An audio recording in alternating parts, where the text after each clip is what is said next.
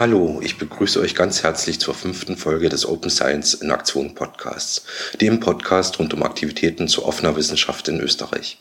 Open Science in Aktion ist ein Projekt von Open Science ASAP und wird unterstützt von der ÖH Uni Graz.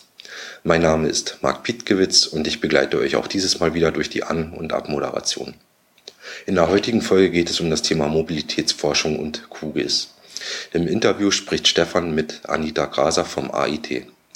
Neben der Klärung, um was es sich bei Mobilitätsforschung genau handelt, hört ihr auch, was das mit offenem Datenmaterial und Open Science zu tun hat, welche Bedeutung Geoinformationssysteme haben und was die Open Source Software QGIS ist. Aufgezeichnet wurde diese Folge am 21. Februar 2014. Jetzt aber erstmal viel Spaß mit dem Interview. Ich melde mich am Ende dieses Podcasts wieder.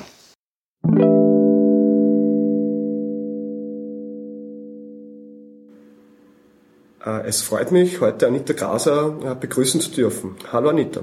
Hallo, vielen Dank für die Einladung. Anita, du bist äh, Wissenschaftlerin am Austrian Institute of, of, Technology am IT in Wien und forscht da im Bereich der Mobilitätsforschung, bist selber aber auch noch sehr viel aktiv im FOSGIS-Bereich, sprich äh, im Bereich der freien und offenen Geoinformationssysteme, bist da im Project Steering Committee von QuantumGIS, einem Geoinformationssystem, das sehr, sehr weit verbreitet ist. Und hast auch dazu ein Buch geschrieben, also bist auch Autorin.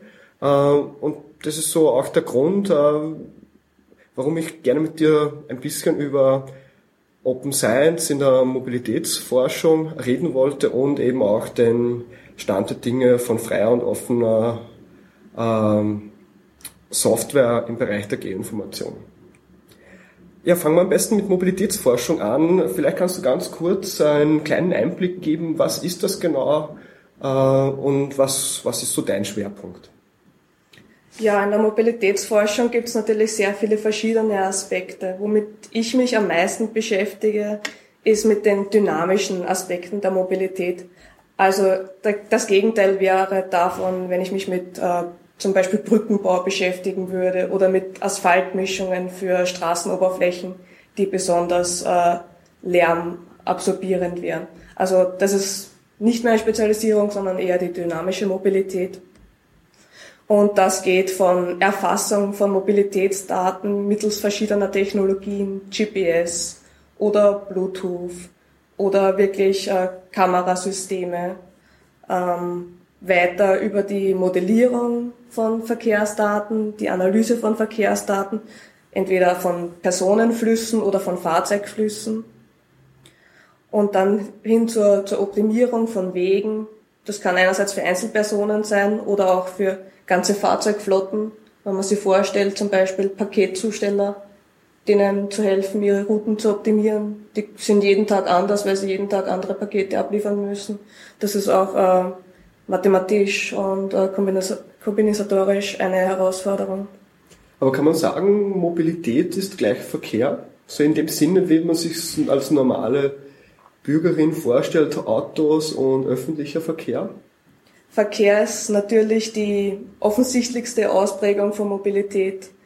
Aber es gibt dann auch ganz andere ähm, Aspekte, die man auch mit berücksichtigen muss.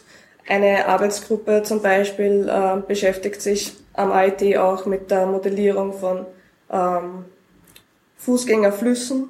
Das heißt, es geht wirklich darum, entweder in Gebäuden oder zum Beispiel innerhalb von Verkehrsmitteln, in einer Straßenbahn oder in einer U-Bahn-Garnitur, wie sich die Leute verteilen, äh, Evakuierungspläne. All diese Sachen sind auch Teil äh, von dynamischen Mobilitätssystemen äh, mit denen wir uns beschäftigen. Du hast jetzt eh schon ein paar so klassische Beispiele angeführt, eben so, wie komme ich vom schnellsten von A nach B. Ähm, was gibt es sonst noch so aktuelle Fragestellungen, die sich auch vielleicht immer mehr auftun? Also das äh, über allen stehende Thema in den letzten Jahren war der Trend zur Urbanisierung. Immer größer werdende Städte, Städte müssen sich anpassen, dass es immer mehr Einwohner auf immer weniger Raum gibt und dass die Mobilitätsanforderungen trotzdem weiter steigen. Ähm, man muss zum Arbeitsplatz fahren und ähm, früher hat man sich vielleicht eine Wohnung gesucht, die nahe beim Arbeitsplatz war. Heutzutage, wenn man alle zwei, drei Jahre wieder den Arbeitsplatz wechselt, da muss man einfach große Distanzen zurücklegen. Man hat zusätzliche, vor allem ähm, wenn man jetzt nicht an den normalen Bürotag denkt, ähm, ein alleinstehender eine alleinstehende Person, die halt ins Büro fährt, dann einkaufen, dann wieder zu Hause. Es gibt ja auch Personengruppen, die viel komplexere Wege haben, die müssen äh, jemanden anderen versorgen, der vielleicht irgendwo noch selbst in einer Wohnung lebt, aber besucht werden muss. Dann muss man die Kinder irgendwo abliefern, äh, am ersten Morgen Kindergarten oder Schule und dann Abendveranstaltungen, irgendwelche Hobbys. Also da gibt es sehr, sehr komplexe äh, Wege auch. Ähm, also sozusagen den Alltag der Menschen äh, auf, also auf, auf, die, auf die neuen Anforderungen des Alltags ein bisschen einzugehen und die zu unterstützen. Das ist Richtig. so ein wirklich der Kernbereich. Das ist äh, einer der, der großen Herausforderungen, wenn man jetzt mehr auf die, die Nutzersicht des ganzen Mobilitätssystems geht, wo es einfach nicht mehr darum geht, äh, ich muss jetzt 100 Personen von A nach B verfrachten, weil die müssen dort in, in ihre Arbeitsstätten, sondern auch das äh, vor allem wenn man an den öffentlichen Verkehr denkt, dieses Attraktivieren, ähm, wie kann man mehr Leute dazu bringen, dass sie gar kein Auto mehr brauchen beispielsweise. Dass man sagt, man steigt um auf ähm, alternative Verkehrsformen, mehr aktive Mobilität, wie kann man es attraktiver machen, äh, wieder Strecken zu Fuß zu gehen. Ich glaube, in Wien sind wir da eh schon sehr weit, aber man muss ja auch international denken in dem Fall. Viele andere Städte sind einfach nicht so fußgängerfreundlich wie Wien das ist und haben auch von den Öffis her vielleicht nicht diese Angebote oder noch nicht. Mhm. Inwieweit ist das technologiegetrieben oder datengetrieben? Die Verkehrsforschung an sich ist ähm, historisch sehr datengetrieben. Einerseits, ähm, wenn ich ein paar Beispiele nennen soll aus Ausgangsdaten, gibt es sehr viele Befragungen, ähm, möglicherweise haben einige schon diese Fragebögen in der Hand gehabt, die dann zufällig an Haushalte, repräsentative Haushalte verteilt werden, wo man ausfüllen soll, welche Wege man am Tag zurücklegt und mit welchen Verkehrsmitteln. Ähm, also diese Befragungen fließen ein, um repräsentative äh, Nachfragemodelle für Regionen zu generieren, wo man dann weiß, wie viele Leute täglich äh, in die nächste Stadt pendeln und ähm, welchen Verkehrsmitteln sie das üblicherweise tun. Ähm, andere äh, Datenquellen sind eben Verkehrssensorik. Die kann äh, eingegraben sein in der Straßenoberfläche und zählt dann die vorbeifahrenden Fahrzeuge. Also die können äh, sowohl Radfahrer als auch Autos zählen und auch äh, feststellen, ist das jetzt ein Auto, ein LKW, also wie groß ist das Fahrzeug.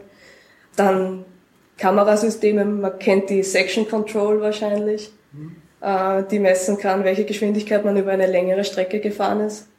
Eine sehr spannende Datenquelle, finde ich, sind äh, Fahrzeuge, die mit GPS ausgestattet sind und das dann äh, an die Zentrale übermitteln, äh, weil man daraus in sehr, sehr echtzeitnahe den aktuellen Verkehrszustand ableiten kann.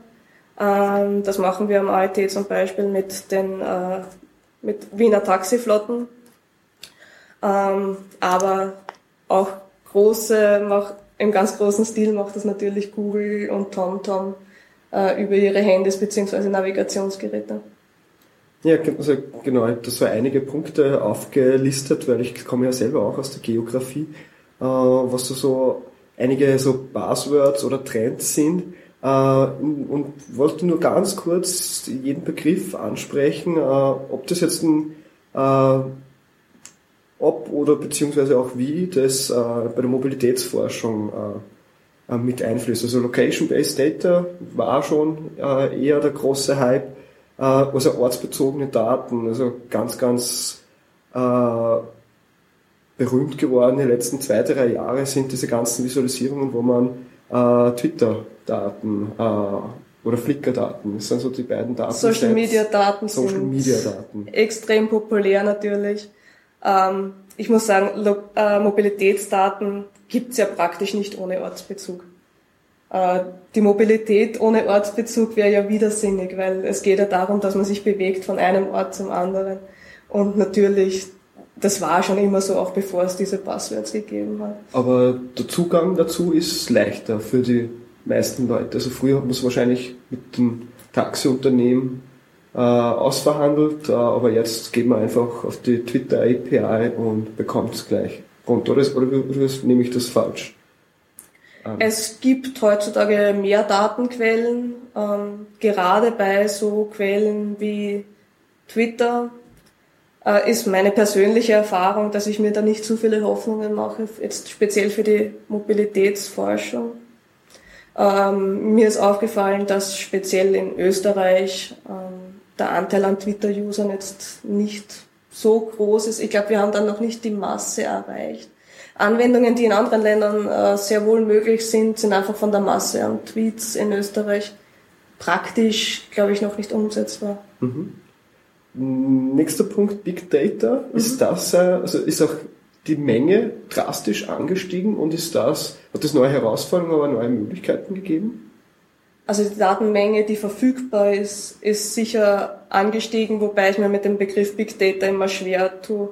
Ähm, vor wenigen Tagen hat es mal wer so treffend formuliert, Big Data is just small RAM. Mhm. Also. das ist gut, ja. Die Aber sozusagen, was, was, was ich mehr meine dahinter ist auch so die semantische, die räumliche Auflösung, dass sie die vervielfacht hat. Dass einfach, wo früher 1000 Punkte waren, hat man jetzt irgendwie eine Million Punkte oder so.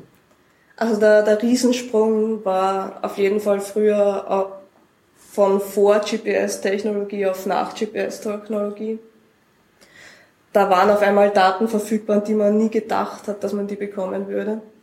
Ähm, jetzt sind natürlich äh, als nächster Sprung die ganzen persönlichen Geräte, die alle mit GPS äh, ausgestattet sind, die ganzen Smartphones. Da wären Unmengen an Daten da. Aber ähm, was da ist, die sind halt in, in Datensilos bei Konzernen großteils. Und jetzt für Forschungsgruppen äh, nicht unbedingt so leicht zugänglich. Ähm, die haben natürlich auch Interesse daran, mit ihren Daten selbst was zu machen und arbeiten vielleicht mit einzelnen Forschergruppen zusammen, aber sie geben die Daten jetzt nicht frei, damit jeder damit seine Untersuchungen anstellen kann. Der nächste Punkt ist Echtzeitdaten und das ist, spielt eh auch. Also es hängt, man merkt, es hängen die meisten Begriffe auch irgendwie miteinander zusammen.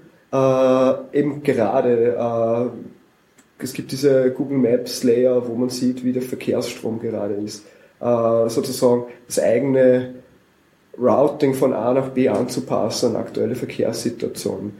Äh, tut sich das sehr viel oder ist es auch ähnlich wie bei äh, den großen Datenmengen, dass es eher eine, eine Sache ist, wo die Unternehmen sehr viel Informationen haben, TomTom oder Google zum Beispiel, aber in der Wissenschaft da noch ein bisschen äh, Aufholbedarf besteht. Also es ist auf jeden Fall so, dass diese äh, Unternehmen auf ihren Datenquellen natürlich versuchen, Business Cases aufzubauen. Von daher haben die natürlich relativ wenig Interesse, das jetzt an die, die Rohdaten an sich freizugeben. Man kann frei auf die Portale zugreifen, man bekommt dann immer nett Werbung oder es ist halt Eigenwerbung im Falle von Navigationssystemherstellern, die damit praktisch äh, klarstellen, dass wir haben Verkehrsinformationen. Kauf dir das Navigationsgerät, dann hast du sie auch komfortabel im Auto. Ähm, viele Forschungsgruppen haben aber schon ähm, einfach aus den letzten Jahren heraus Zugänge zu Datenquellen äh, lukrieren können, mit denen sie ähnliche und zum Teil, glaube ich, auch bessere Ergebnisse erzielen können. Ähm, das ist aber natürlich äh, eine Herausforderung für jede Gruppe und wenn man dann neu einsteigen möchte, ist es sicher immer noch eine Herausforderung. Mhm.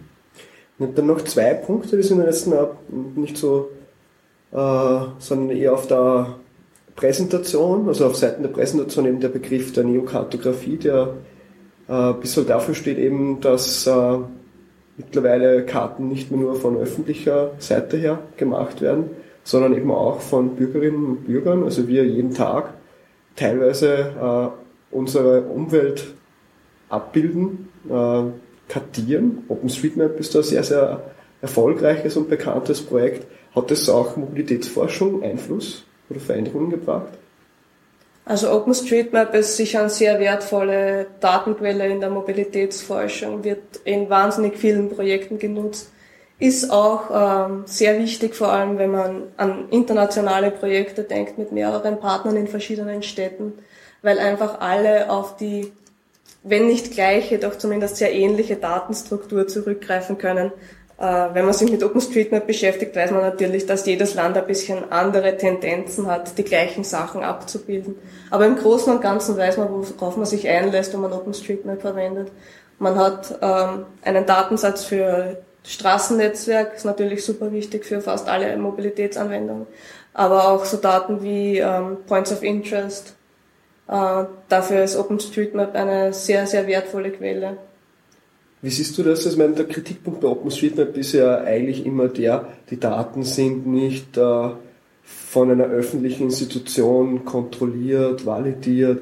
Also die Datenqualität ist unterschiedlich, äh, sowohl die Genauigkeit, aber wie eben auch die Vollständigkeit.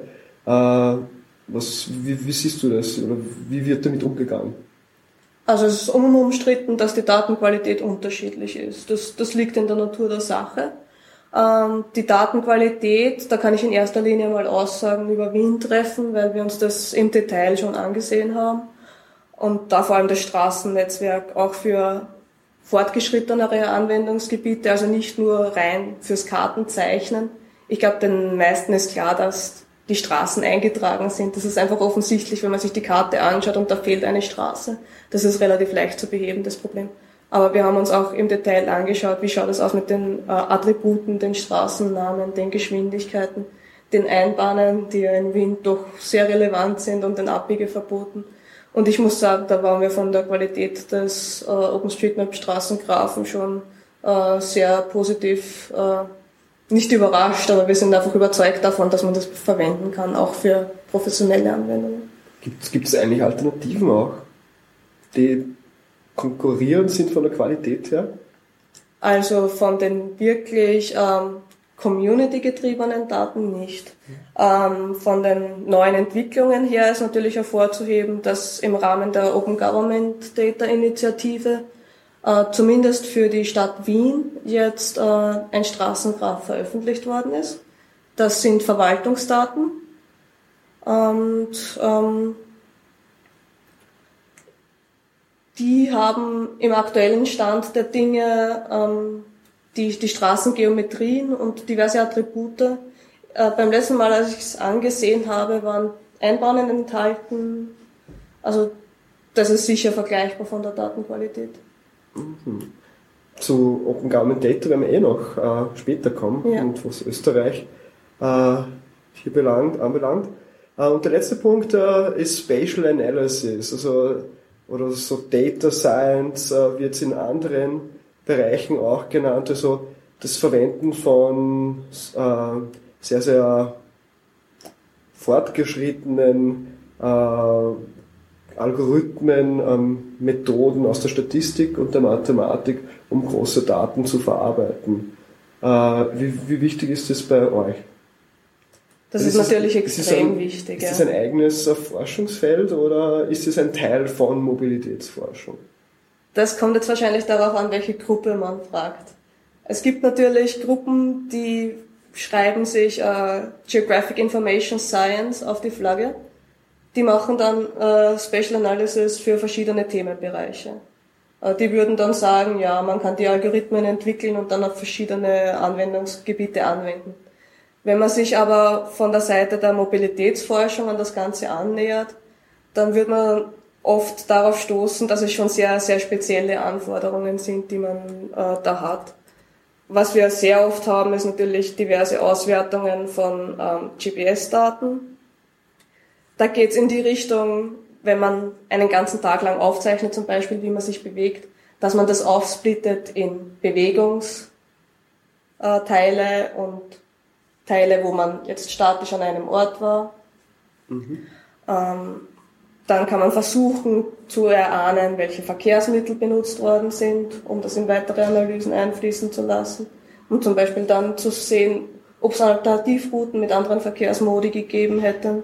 Also um Sachen zu automatisieren, also so. Natürlich, also die Datenmengen, äh, mit denen wir täglich umgehen, sind jetzt nicht mehr in der Größenordnung mit dem, was im Excel ähm, noch brauchbar erledigen könnte. Mhm.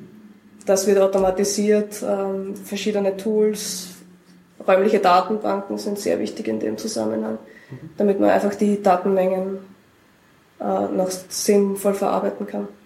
Und was, wie, wie ist da der Zukunftsausblick dann? Also, du hast eh schon sehr, sehr viele Punkte umrissen, was so Stand der Dinge ist. Was glaubst du, sind die Entwicklungen, die das noch vorantreiben werden? Oder in welche Richtung wird sich, werden sich die Fragestellungen entwickeln? Also, bleibt dieser Urbanisierungskonzentration, also hält die an? Wird das immer mehr? So Smart Cities ist ja auch ein Thema, das immer mehr angesprochen wird, was Projekte gibt dazu. Oder Spatial Analysis, siehst du da sehr, sehr viel Entwicklungspotenzial?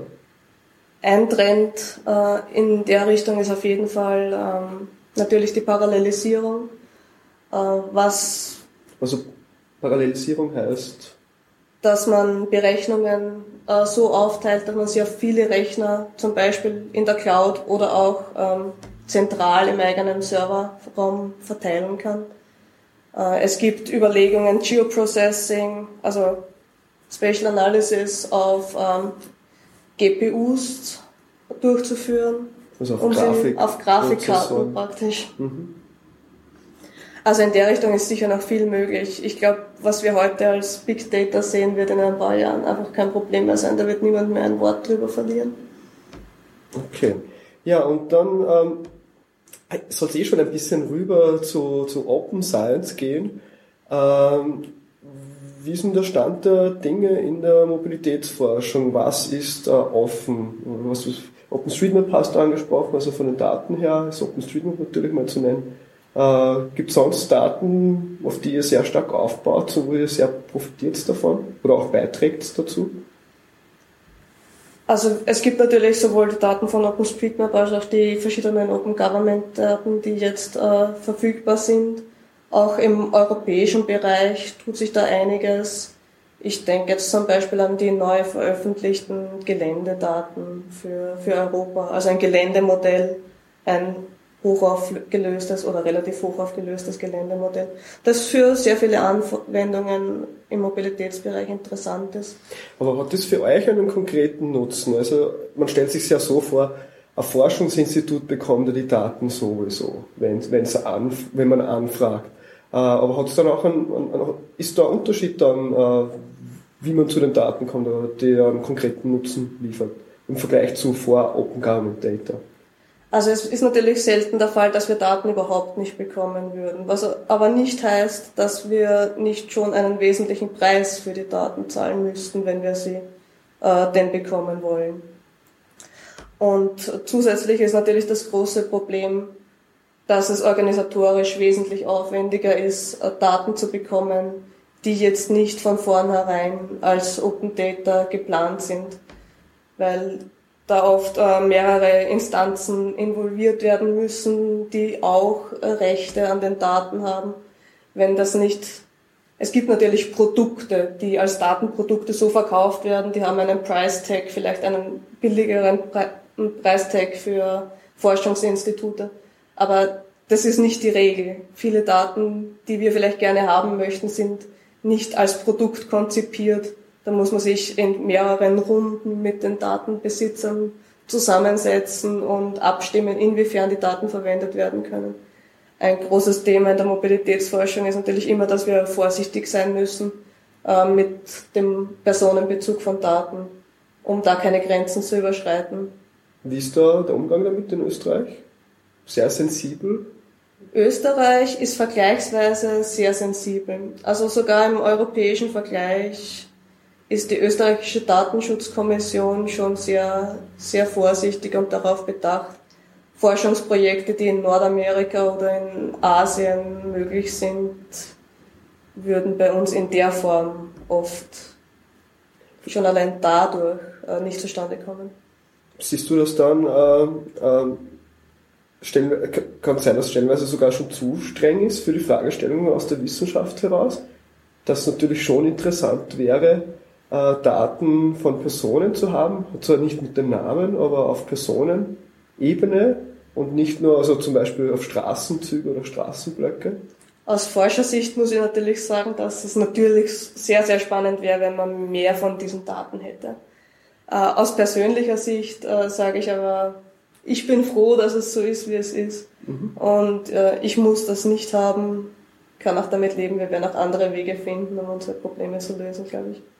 Ja, und äh, Open Science sind eben so mehrere Punkte. Äh, Open Access, äh, ist das sehr weit verbreitet?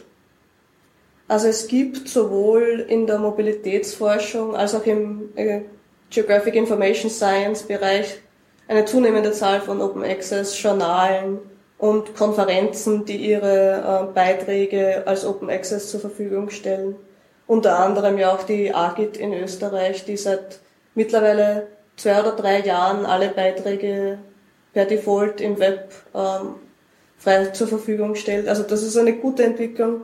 Und ich finde es auch wichtig, dass man darauf achtet, wo man publiziert, äh, dass es entweder Open Access ist oder dass man zumindest einen Preprint auf der Forscher-Homepage veröffentlichen kann. Und natürlich immer die Kommunikation der Projektergebnisse. Ich finde, da könnte man in Österreich noch ein bisschen weitergehen und detailliertere Projektergebnisse veröffentlichen, auch auf die Öffentlichkeit ein bisschen zugehen und sagen, wir haben jetzt das gemacht. Nehmt vielleicht die Politik ein bisschen an die Hand und fordert einmal, dass in die Richtung was weitergeht. Würdest du sagen, die Community im Bereich Mobility Research, Mobilitätsforschung ist an sich eher dem Gedanken der Offenheit zugewandt, weil sie vielleicht auch ein bisschen schon profitieren von OpenStreetMap zum Beispiel? Ich würde sagen, da gibt es sowohl als auch. Es gibt natürlich die eine Tendenz, ähm, die voll in die neue Richtung geht und die sagt, ja, wir, wir machen das offen, wir arbeiten mit offenen Daten. Und es gibt, ähm, weiß nicht, nennt man es die alte Schule, die halt äh, sehr stolz darauf ist, die vielleicht noch äh, in dem Gefühl ist, es war sehr schwierig, an diese Daten heranzukommen. Wir haben sehr viel Blut und Schweiß investiert, um diese Daten zu sammeln. Jetzt wollen wir sie halt nicht gleich hergeben und wir wollen noch ein bisschen davon profitieren, bevor wir sie vielleicht dann veröffentlichen. Und so ein sehr, sehr wichtiger Punkt, den habe ich jetzt als allerletzte äh, äh, ausgelassen, als ich am Schluss anspreche, ist eben Open Source in der äh, Geoinformatik, bei den Geoinformationssystemen und du bist ja selber im Project Steering Committee von QuantumGIS. Also QuantumGIS ist ein bisschen so äh, eine der bekanntesten freien und offenen Alternativen zu den äh, proprietären äh, äh, GIS-System. Ähm, vielleicht kurz ein bisschen erklärt, was ist äh, ein GIS-System und was ist QuantumGIS dahingehend? Mhm. Also Quantum-GIS oder wie es sich jetzt nennt, nur mehr QGIS. Also Quantum-Teil ist gestrichen worden mittlerweile, um auch eine schöne äh, vier, vier Buchstaben Abkürzung zu haben. Äh, QGIS ist also ein freies Open Source Geoinformationssystem, das es schon seit 2002 mittlerweile gibt, also schon lange in Entwicklung. Also frei heißt, willst du vielleicht kurz Frei heißt, dass man erstens einmal, dass es nichts kostet. Jeder kann es downloaden, verwenden, äh, ändern. Es ist unter GPL-License. Und also so ein freies Urheberrecht? Der, der Code ist komplett frei, genau. Ja, und der Code ist natürlich einsehbar auf, auf GitHub aktuell gehostet. Was man damit machen kann, ist alles von der Visualisierung von geografischen Daten über die Analyse. Man kann auch eigene Datensätze erstellen und editieren und dann natürlich äh, Outputs erzeugen. Entweder man kann Webkarten erstellen oder Karten für den äh, Printbereich, ähm, Animationen, wenn man möchte. Mhm. Für alle, die vielleicht noch nie mit einem geografischen Informationssystem gearbeitet haben, äh, die, die einfachste Beschreibung ist Google Maps oder Google Earth, aber on steroids, also wesentlich besser äh, freier in der Wahl der Inputdaten, mehr Analysewerkzeuge, mehr Werkzeuge für, um Ergebnisse zu generieren. Und für die, die schon mit äh, Geoinformationssystemen gearbeitet haben, es ist die Open Source Variante von ArcGIS. Und so, du hast ja Ver Verwendungen schon ein paar angesprochen. Äh, so kann man sagen, Cookies ist jetzt ein wird eher dazu verwendet, um äh, räumliche Informationen, also äh, den, die Konturen eines Bundeslandes zum Beispiel, äh, darzustellen, also wie eine Karte zu zeichnen und auf der anderen Seite auch Analysen zu machen, also sozusagen, wo ist der Mittelpunkt von äh, äh, einem Bezirk zum Beispiel. Ich glaube, die, die User, die, die Menge an Usern und die Anzahl der, der Use Cases ist einfach viel, viel größer, um jetzt zu sagen, das ist die Hauptanwendung von Quantum GIS. Ich habe mir die, die Zahlen einmal angeschaut. Also es gibt ein Kernentwicklerteam von 30 Personen. Um die herum sind äh, 170 Entwickler, die auch beitragen und deren Inputs dann von den Kernentwicklern zusammengefügt werden. Und dann gibt es äh, von jeder Version hunderttausende Downloads. Von den Downloads, die wir als Projekt überhaupt zählen können, weil jeder, der über einen Linux Package Manager eine Kopie zieht, äh, von der bekommen wir nie etwas mit. Also das hunderttausende Windows Downloads praktisch. Äh, dazu sagen, es, es gäbe eine Hauptanwendung, ist natürlich nicht der Fall. Aber wenn man mal einen Eindruck bekommen möchte, was so die Anwendungsgebiete sind, gibt's auf der QGIS Homepage unter qgis.org eine Reihe von, von Fallstudien, die man sich anschauen kann. Die gehen von Arch Anwendungen in der Archäologie, wo zum Beispiel Fundorte ähm, dokumentiert werden, über Fragen der Ökologie, zum Beispiel äh, Tiger mit äh, Tracker-Halsbändern, die gemonitort werden oder Biodiversitätskartierungen. Ähm, dann geht, gibt es einen großen Bereich, äh, der sich mit Katastrophenmanagement beschäftigt. Da kann man zum Beispiel äh, Simulationen von e äh, Evakuierungsszenarien machen. Ein Projekt, das da sehr, sehr viel äh, publik gemacht hat, ist das Projekt Inner Safe, das auf QGIS aufbaut, von der Weltbank gefördert wird und jetzt vor allem im südostasiatischen Raum äh, auf den Umgang mit Überflutungsgefahren und Evakuierungen in dem Zusammenhang ähm, sich konzentriert. Die arbeiten auch mit OpenStreetMap. Also das ist alles ein Kreis. Man sieht sich immer wieder im Open Source und Open Geodata Bereich. Und wer sind da so die, die, die, die Gruppen oder die Leute, die das nutzen? Ist es jetzt nur aus der Wissenschaft? Nein, es ist nicht nur aus der Wissenschaft. Das ist ähm, auch sehr viele kleine Firmen, die jetzt damit beginnen, äh, Open Source GIS zu verwenden, die merken, dass es jetzt vom Anspruch her in den produktiven Bereich übergegangen ist, dass man die Consulting-Aufträge im Bereich Raumplanung, äh, Verkehrsplanung auch mittlerweile mit diesen Tools erledigen kann. Ähm, es gibt auch äh, Verwaltungen, die mittlerweile auf QGIS umgestiegen sind. Als Vorreiter sind da auf jeden Fall die Kollegen in der Schweiz zu nennen, die einen großen Beitrag auch leisten zur Entwicklung von QGIS finanziell. Äh, mittlerweile ist auch äh, das Land Vorarlberg auf QGIS umgestiegen.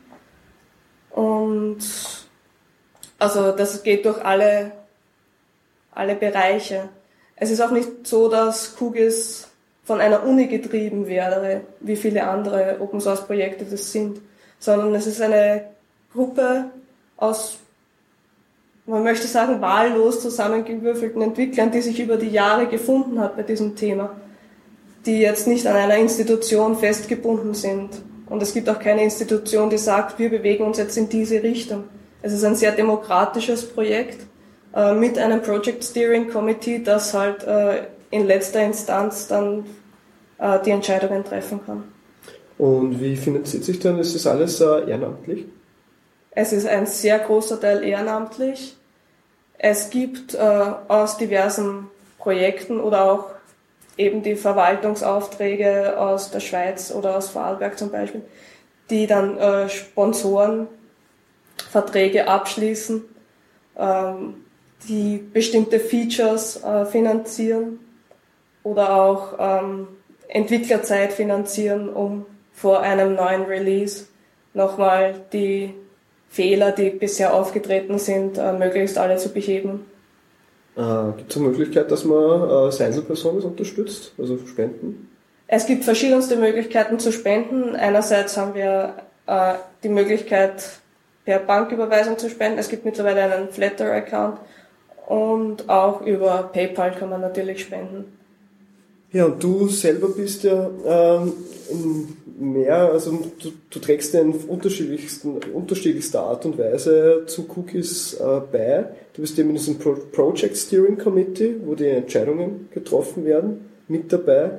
Äh, machst du auch Sachen, also bei der Website supportest du ein bisschen, äh, aber du entwickelst auch selber, äh, vor allem Plugins, richtig? Genau, also Cookies kann man mit Plugins erweitern. Das ist eine der großen Stärken und eines der Zugpferde möchte ich sagen, dass sehr viele neue Entwickler ins Projekt gebracht hat, weil man die Plugins äh, eben in Python entwickeln kann. Und Python ist für die meisten einfach eine sehr zugängliche Sprache, die man vergleichsweise schnell lernen kann und Ergebnisse erzielen kann. Und die Plugins, mit denen ich mich bis jetzt äh, beschäftigt habe oder die ich entwickelt habe, sind einerseits, eines davon nennt sich Time Manager. Meine Zielsetzung bei dem Plugin war, ich habe große Mengen an GPS-Daten von GPS-Trackern, das heißt, die haben einen Zeitstempel und ich möchte die visualisieren können. Ich möchte sehen, wie sich die Personen oder Fahrzeuge oder was auch immer da jetzt getrackt worden ist, äh, über den Tag bewegen. Das ist eines der Plugins. Man lädt die Daten, dann ist es wie ein Video, ähm, wie eine Videosoftware. Man klickt auf Play und kann sich zurücklehnen und einmal beobachten, die Daten inspizieren. Es ist ja nicht so, dass alle Daten von vornherein immer einwandfrei wären. Da findet man die schrägsten Sachen unter Umständen. Und ein anderes Plugin, äh, das ich auch entwickelt habe, ist, äh, nennt sich PG Routing Layer. Da muss ich jetzt vielleicht ein bisschen weiter ausholen. Also PG Routing ist eine Erweiterung, um Routen zu berechnen für die äh, Geodatenbank PostGIS. Und was PG Routing Layer macht, ist, dass man nicht mehr die Syntax der SQL Statements lernen muss, also um PG Routing zu, äh, zu, auszuführen, sondern man kann das übers GUI machen. Man stellt einfach ein die verschiedenen Attribute, die verwendet werden sollen. Man kann in die Karte klicken, um zu sagen, von hier nach hier. Und man bekommt dann die Route dargestellt. Also es vereinfacht einfach das, das Berechnen von kürzesten Pfaden sehr weg von, ich muss äh, IT-Background haben, hin zu, äh, ich weiß welche Punkte und da kann ich die Punkte eingeben und muss was klicken. Genau, es ist einfach es erhöht die Usability wesentlich mhm. von diesen sehr guten Tools, für die man aber einige Zeit bräuchte, um sich da wirklich einzuarbeiten. Und das auch nicht immer natürlich äh, notwendig ist, dass man es äh, so im Detail äh, beherrscht. Für viele Anwendungen nicht, ja. Du bist auch eine sehr, sehr aktive Bloggerin im Bereich von Foskis. Äh, sprich, du teilst sehr viel von dem, was du machst, äh, mit der Community. Äh, wo findet man deinen Blog? Also mein Blog ist anitagraser.com und ich blogge seit mehreren Jahren vor allem über QGIS, aber auch über, wie gerade angesprochen, PostGIS und PG-Routing-Themen. Einiges auch über Webmapping, da haben wir jetzt noch nicht so äh, viel darüber gesprochen, aber QGIS gibt's auch als Serverkomponente mit der man ähm, dann Karten ins Web stellen kann. Und auch damit beschäftige ich mich auf dem Blog. Und du hast jetzt auch äh, ein Buch äh, geschrieben zu Quantum GIS 2.0. Genau, also im vergangenen Jahr, im September vergangenes Jahr ist die neue QGIS-Version herausgekommen. Und in dem Zusammenhang war natürlich interessant einmal zu sagen, ein Buch für die neue Version ähm, als Einführung für all die neuen User, die jetzt wahrscheinlich gespannt darauf sind, das einmal auszuprobieren. Und mit dieser Motivation ist das Buch auch entstanden. Es ist also eine Einführung in die Materie für Leute, die schon eine gewisse Grundahnung haben, sagen wir mal so, was GIS ist. Also es ist kein Grundlagen-GIS-Buch. Ähm, gibt's auch es gibt Materialien auf kugis.org, die auch für, für Anfänger geeignet sind und wo man halt äh, mehr noch Hintergrundwissen bekommt. Aber das Ziel von dem Buch war, einen Workshop in der Größenordnung von ein bis zwei Tagen abzubilden, wo jeder in seiner Geschwindigkeit die Beispiele durcharbeiten kann und äh, einfach mitnehmen kann, um darauf aufzubauen und dann vielleicht auf den Blog zu gehen, um Details über eine andere Anwendung dann zu finden. Also Zielgruppe auch ein bisschen äh, Studierende? Auf jeden Fall Studierende, auch solche, die schon ähm, mehrere Jahre jetzt vielleicht mit einer anderen Applikation gearbeitet haben und die, was oft der Fall ist, wenn Firmen sich vergrößern, dann bräuchten sie auf einmal sehr viele zusätzliche Lizenzen von Geoinformationssystemen und da wird es oft sehr attraktiv, auf diesen Rechnern vielleicht einmal ein Open Source GIS zu installieren. Und ich glaube, das ist eine gute Grundlage, um einmal schnell zu lernen, was sind so die, die Hauptschritte, wie kann ich meine Arbeit reproduzieren in QGIS. Äh, ein, ein weiteres Thema ist ja im Bereich der freien Software ist ja der Anteil äh, der Frauen sehr, sehr gering. Also in der Softwareentwicklung an sich weit weg von 50-50 und im freien Softwarebereich dann sogar nochmal geringer. Wie sind, wie sind deine Erfahrungen in der Community? Also im QGIS-Projekt ist es naturgemäß nicht sehr weit von den Zahlen weg, die man auch in anderen Open-Source-Projekten findet. Also wenn man von 10% spricht, ist man wahrscheinlich schon großzügig.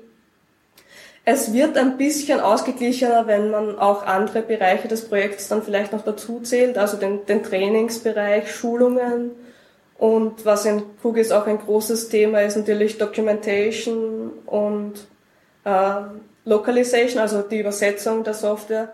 Da wird es dann schon ähm, ausgeglichener, aber jetzt wirklich im, im reinen Entwicklerbereich ist es wie im IT-Studium.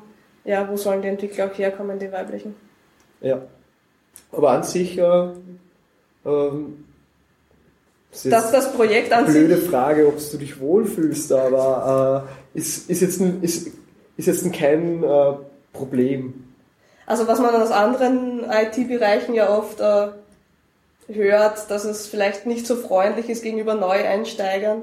Diese Tendenzen gibt es meiner Meinung nach in der OpenGIS-Welt nicht. Also das, die Community ist immer sehr freundlich gegenüber Neueinsteigern. Wir waren alle mal ganz am Anfang und waren uns nicht so sicher, wie das alles richtig funktioniert und die Terminologie. Äh, es ist ja doch eine eigene Welt, in die man da eintritt.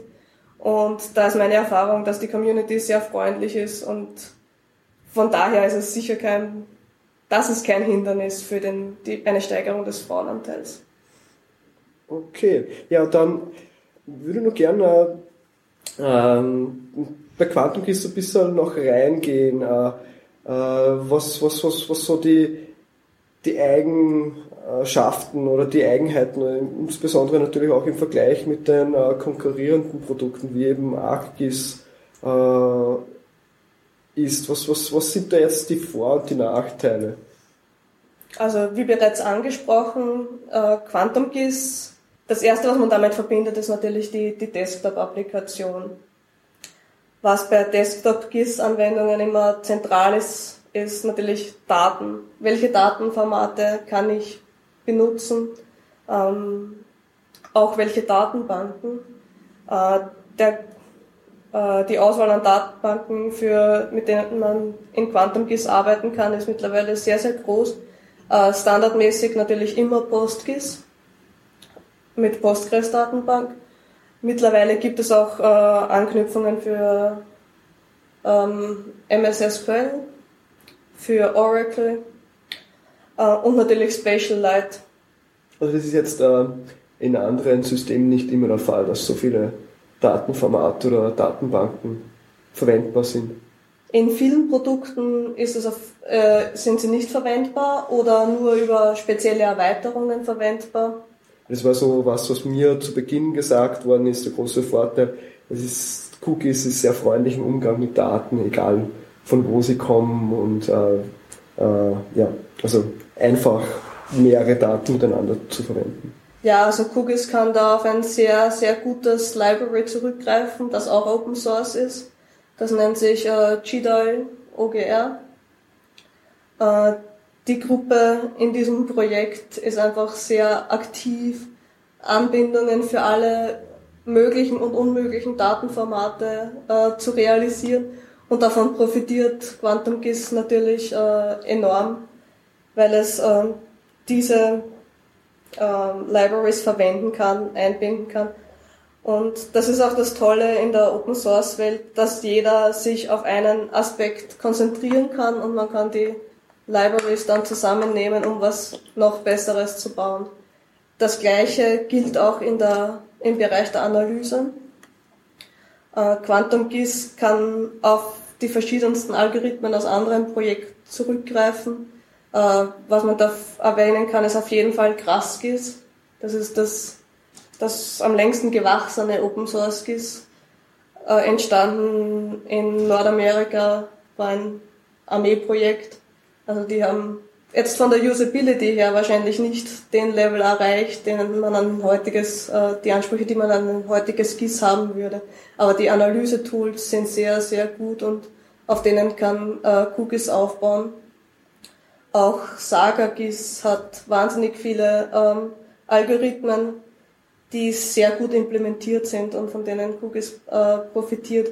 Das wird alles zusammengefasst in Quantum GIS 2.0 in der sogenannten Processing Toolbox, wo man ähm, unabhängig davon, woher der Algorithmus jetzt stammt, mit allen Daten, die Quantum GIS importieren kann, sie direkt weiterverarbeiten kann. Und wie sind, wo sind da, wo sind ein bisschen die, die Schwachstellen oder wo, wo gehen dann vielleicht oder hoffentlich auch die Entwicklungen von Cookies hin? Schwachstellen äh, muss man natürlich jetzt einmal klar nennen. Wenn man auf den Tools von anderen Projekten aufbaut, wenn man sie einbindet, dann ist man natürlich einmal ein bisschen ähm, abhängig davon, wie gut die Dokumentation in diesem Projekt ist. Ähm, in Quantum GIS ebenfalls, es ist immer eine Herausforderung mit der schnellen Entwicklung des Projekts auch die Dokumentation immer mitzuziehen. Wir haben mittlerweile einen neuen Release-Plan, der vorsieht, dass alle vier Monate eine neue Version herauskommt. Das ist auch für diejenigen, die versuchen, die Dokumentation aufrechtzuerhalten und immer up-to-date zu halten, eine große Herausforderung.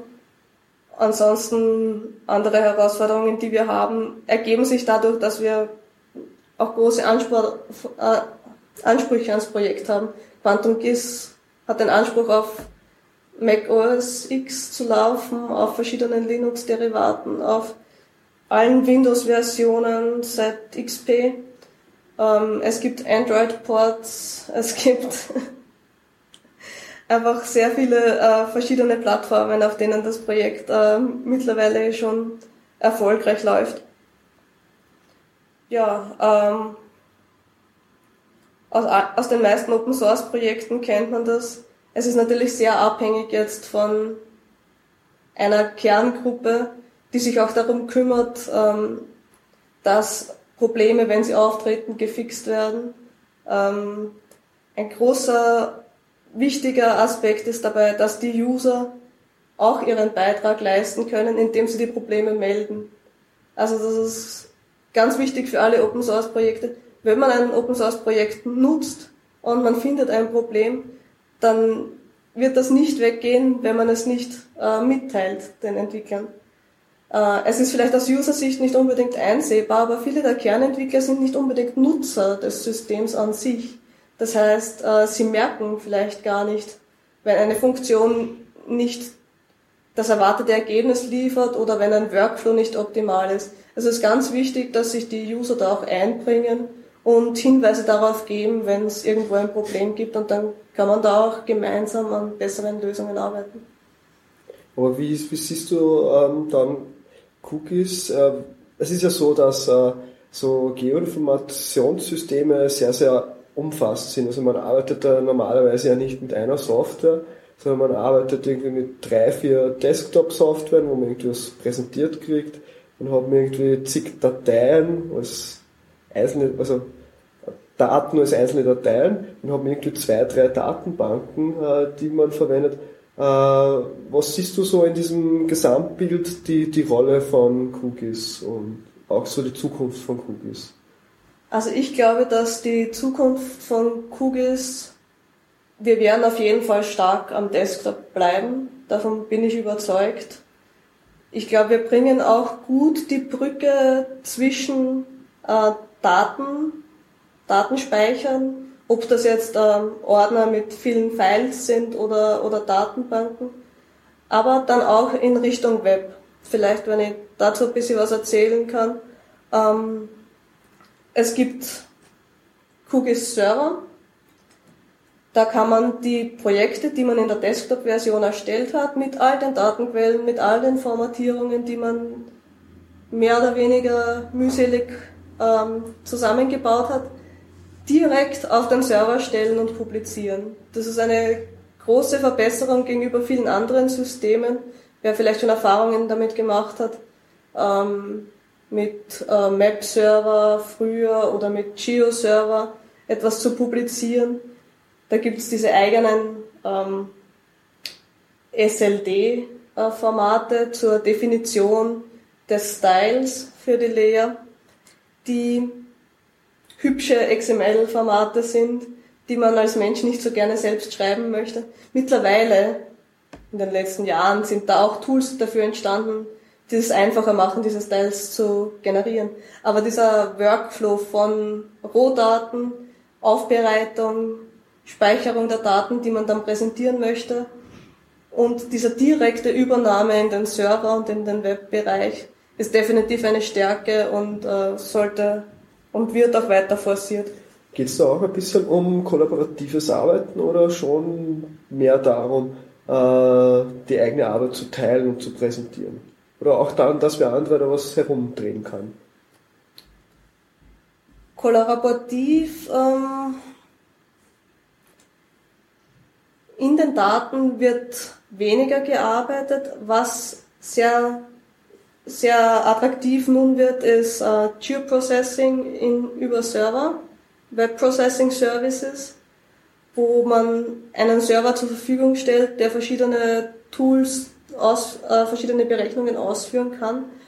Und die User brauchen dann nur noch ihre Daten oder ihre Anfragen an den Server zu schicken und müssen nicht mehr selbst die Rechenleistung ähm, zur Verfügung haben, um diese räumlichen Analysen selbst äh, durchführen zu können. Wenn man an besonders komplexe Auswertungen denkt. Ähm, es gibt auch Möglichkeiten, wo die Daten möglicherweise, die man für die Analyse braucht, aus schutzrechtlichen Gründen vielleicht nicht veröffentlicht werden können. Aber über das Processing Service kann man sie auf dem Server nutzen, ohne dass man sie direkt bekommt und hat zumindest die Ergebnisse in die Richtung, das ist auf jeden Fall ein großer Trend, das Webprocessing. Ja, und gerade Daten genannt, äh, zum letzten Punkt. Äh, wie ist der Stand der Dinge von offenen Geodaten in Österreich? Äh, kannst du da vielleicht einen kurzen Überblick geben, äh, was sich da so getan hat in den letzten ein, zwei Jahren? Es hat sich sehr, sehr viel getan, aber wir sind noch lange nicht am Ziel, so viel ist sicher. Also die unterschiedlichsten Verwaltungsdaten wurden schon ähm, unter freie Lizenzen zur Verfügung gestellt. Allerdings ist es sehr unterschiedlich von Bundesland zu Bundesland, was jetzt wirklich äh, verfügbar ist. Wenn man denkt, ähm, so einfache Datensätze wie die Gemeindegrenzen sind meines Wissens nach immer noch nicht flächendeckend für Österreich verfügbar. Das sind einfach Datensätze, die man für alle Analysen ganz dringend brauchen würde. Oder auch, wenn wir jetzt in den Mobilitätskontext gehen, ähm, ein Straßennetz. Natürlich haben wir OpenStreetMap und das ist ein tolles Projekt, aber auch die Verwaltung hat ähm, Mobilitäts- und Straßendaten, die man sinnvollerweise zur Verfügung stellen sollte. Insbesondere, was also ich immer wieder mitbekomme, die OpenStreetMap-Community profitiert ja auch sehr, sehr stark. Also die schauen sich das dann ja an und finden vielleicht irgendwo Fehler oder also Fehler bei der OpenStreetMap und bessern das dann aus. Und die arbeiten ja sehr, sehr viel mit Open Data. Also es ist ja auch, äh, auch für OpenStreetMap eine sehr, sehr gute Sache, dass deren Qualität sich verbessert. Die würden auf jeden Fall profitieren. Ich glaube, es kann auch in die andere Richtung funktionieren. Ich glaube, es können auch die Verwaltungen davon profitieren, äh, wenn sie Daten zur Verfügung stellen und dann entsprechend äh, Rückmeldungen bekommen, wenn es irgendwo Probleme gibt. Aber ich glaube, in die Richtungen gibt es auch ähm, Entwicklungen, zumindest von den letzten Konferenzen. Da hat man öfter in diesem Zusammenhang gehört, dass man auch die Community einbinden möchte, allerdings jetzt ohne Zeitplan, wann was, das passieren soll. Was gibt es für Daten, die du verwendest äh, aus dem Open Government Data Pool? Sehr attraktiv sind äh, die Bevölkerungsdaten, die bisher veröffentlicht worden sind, also die Einwohnerzahlen, auch die ähm, Landnutzungsdaten sind immer wieder interessant. Wo sind jetzt wirklich die Siedlungsgebiete? Äh, wo sind die Industriegebiete? Ähm, dann natürlich die bisher veröffentlichten Straßendaten sind interessant.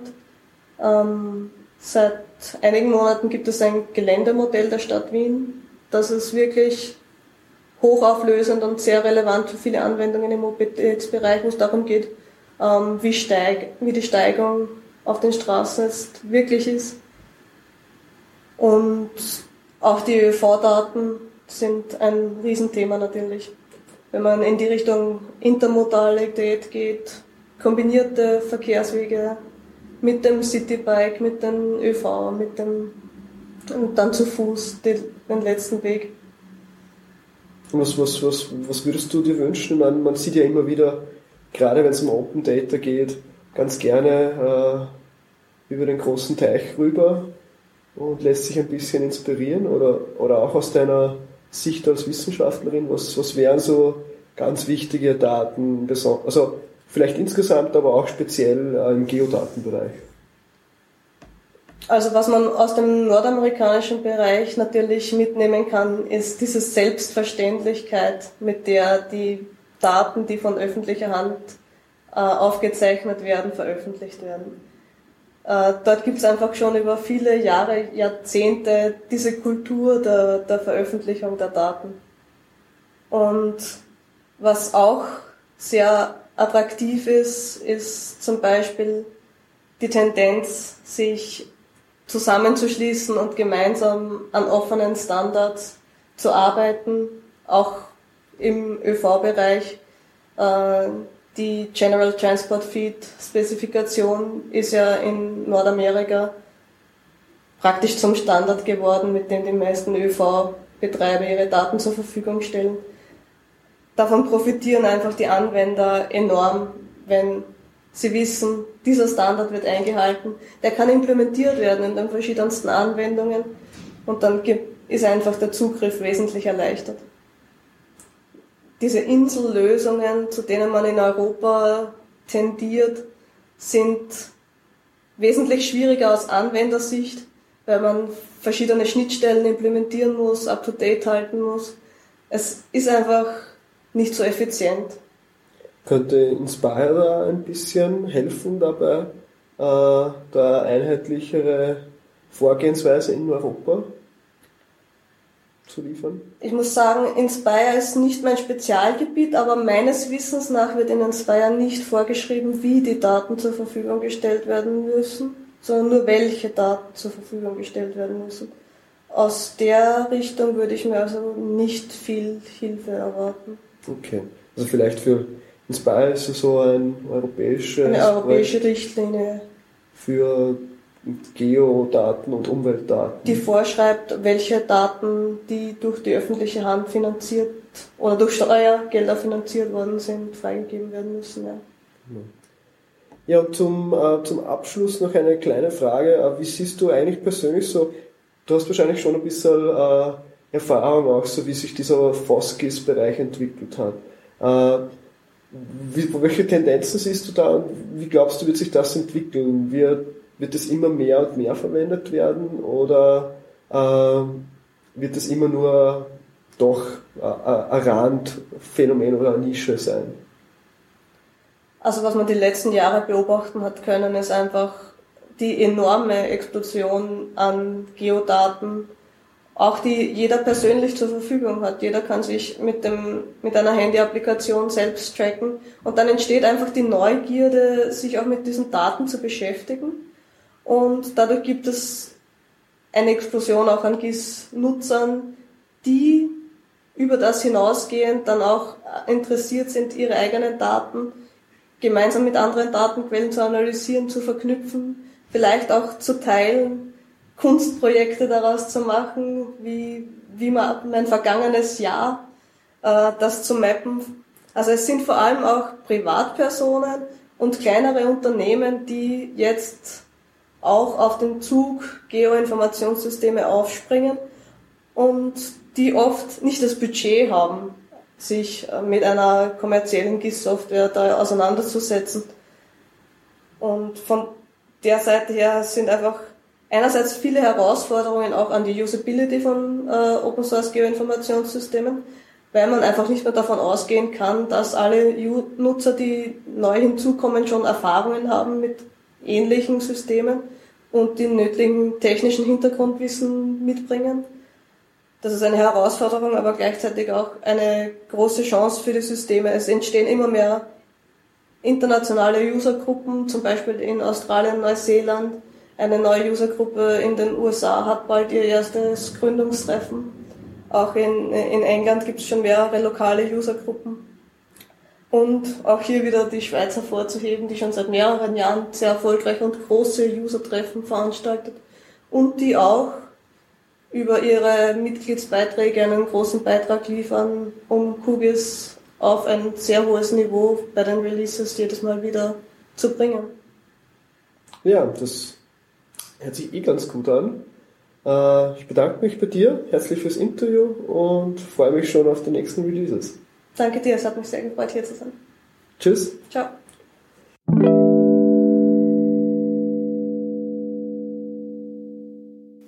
Das war die fünfte Open Science in Aktion Folge und wie immer hoffe ich, dass es euch gefallen hat.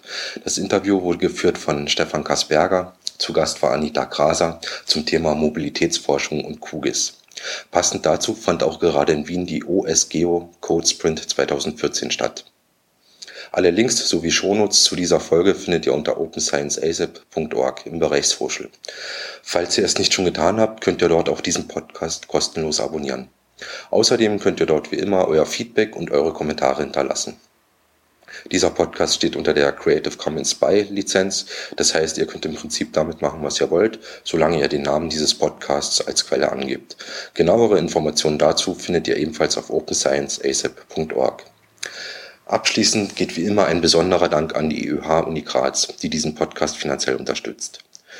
Das war die fünfte Folge von Open Science in Aktion und nächstes Mal geht es mit Open Access an der Uni Graz weiter. Zu Gast ist Lisa Schillhahn. Ich hoffe, ihr hört wieder rein. Bis in zwei Wochen.